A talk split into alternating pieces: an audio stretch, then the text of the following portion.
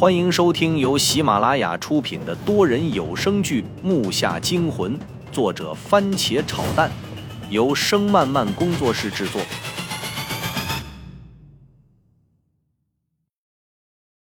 第五十一集。思想斗争总是很矛盾，但好奇心在任何时候都很容易占上风，迫使你去看一些不该看的东西。很明显是我输。反应过来时，我已经在两个石棺旁边。我右手持无，左手拿着手电，战战栗栗地向前挪动，还不住地往下咽着唾沫。我发誓，要是突然冒出啥，我会当场被吓晕倒。现在那滩尸蜡离我就只有一米的距离，一想起那是用人的尸体炼出来的，我浑身不自在，鸡皮疙瘩起了一层又一层。我用纱布绑在吴的一头。手拿着他的另一头，轻轻地碰了碰地上的那个暗绿色的棍子。刚碰上去，吴险些脱手，我赶忙再次用力推了推那个东西。幸好湿蜡还没干透，经我这么一推，那暗绿色物体被这股力直接弄出了湿蜡的范围，在地上留出一道印记，撞在了对面的石壁上才停下来。我一脚高抬，跳过了那滩湿蜡，因为锻炼过。所以落地并没有多大声音，我没做停留，马上从包里抽出一大团纸，分为两堆，一堆我垫手去拿那东西，另一堆去擦上面的湿蜡。整个过程就好像你用手指在擦一个沾满大便的东西，恶心到了极点。我几乎用了所有的纸才擦干净了那个东西。当它的全貌露出来以后，我震惊了。这个东西除了颜色和无有很大区别外，别的地方竟然一模一样，不管是花纹还是细节完全相同。但有一点不同，就是暗绿色家伙的重量很重，和无比就是一边羽毛一边铅块。我为了确认它是否是棍刀，用手对着一拧，只听咔吧一声，那东西如同无一样，中上半截断开。我把上半截拿开，里面果然结构相同，完全一样。只是这个刀给人的感觉不是很好，刀身青绿，青绿寒光吞吐。要说无真的有辟邪的效果，那这东西比起来也未免太阴冷了。那东西一沾手，我手上刚才出的汗片刻间全干了，这让我不明，到底这是什么样的材料可以让手上的汗瞬间消失？而且这把刀的凉度已经远远超过无的那种凉了，这两把刀到底又有什么关系啊？这些疑问在我的大脑里徘徊，在我思考的时候，突然从上方传来了弹簧弹开的声音。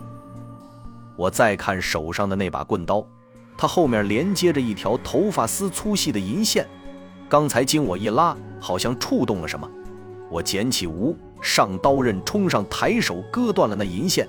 只听“嗡”的一声，那银丝从中间断开，也彻底脱离了我手上暗绿色的棍刀。可这明显晚了，只见我头顶上的红顶缓慢地转动一圈，在那中间展开一个黑洞的门，接着我看到两个物体从里面掉了出来。当我看到他后，心中一阵狂喜，虽然不认识，但起码见到活人了。此人个头面貌应该年龄和我相仿，右手从小手臂到手掌都缠着白布，手上还握着一把银白色的短镰，上面还沾着绿色液体。回头看了我一眼，先是一愣，接着不屑地越过我，又看去地上的那头。只听对面一阵怪声，我转过脸去看，眼珠差点没掉出来，一下我就蹦起来了。这他妈，他他他是啥呀？就看刚才第一个落地的那位，身上黑青黑青的样子，好像剥了皮的猩猩，身上没一块好的，歪歪扭扭的从地上爬起来。那手一按在地上，就留下一滩粘液，两眼空空洞洞，啥也没有，烂没了的鼻子往外淌着东西。最主要的是，他在动，还真有活的尸体啊！我这话一出，那人应该没想到，他忙伸手示意我别说话，但来不及了。只看那暗绿色的怪，咔嚎的一声，转头奔向了我，身上粘液甩的到处都是。电光火石之间就到了我面前，我向后退，靠在了墙上。我眼睛一闭，完了，命丧这了。但半天也没感觉，就只闻到那股腥臭的气味。我先眯眼看了一下，紧接着睁大眼睛往旁边一蹭，避开了那僵尸的脸。原来刚才在他快碰到我时，那人手中的镰刀里面竟然有铁链。他扔出镰刀，勾在了僵尸脖子上，另一只手拽住锁链，这才救我一命。那僵尸张着烂了的大嘴，张牙舞爪的，还在那乱抓呢。此时我右手带起无抡刀，砍向了僵尸脑袋。那僵尸头与脖子断开了刹那，一股液体直接溅在了我脸上，那味道别提有多呛人了。喂，你是谁啊？我抬头看去，那人正用一种疑惑的眼光看着我。我还想问你呢。我坐在地上，用地上的纱布擦干净无后，抬头看他时，我也一愣。这人斜发盖过左眼，身上一个紧身短袖，一条宽大的布料运动裤，身后背个包，手里拿着把短镰。再看他右手，怎么看怎么眼熟。他好像让我的目光注视的有些不自在，转身就朝耳室去了。你等一下，你，你是不是去过那个满是压棺盟的墓？我一时间有些语无伦次。这个人不就是那内存卡里合影中最小的那个男孩吗？这么说就是敌人了。去过又怎么样？没去过又怎么样？他接着向前走，没打算理我。我一听气就上来。帮着我姥爷周南澳做事的人，差点害死我们！你他妈的！我说怎么那么不对呢？原来我姥爷又让你来捣乱！我不顾右手疼痛，痒的一个鲤鱼打挺弹了起来，冲着他就跑了过去，一脚射向了他腰间。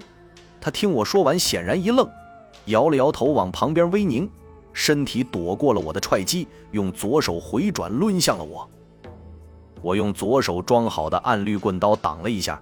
右手用无邪劈向了他，再看这人身手更是了得，可能没想到我能动刀，右手快速转了一圈短镰，向上挥起挡住了我这一击，然后身体侧倒，用臂肘向我胸前撞来。木下惊魂多人有声剧，感谢您的收听，更多精彩内容，请听下集。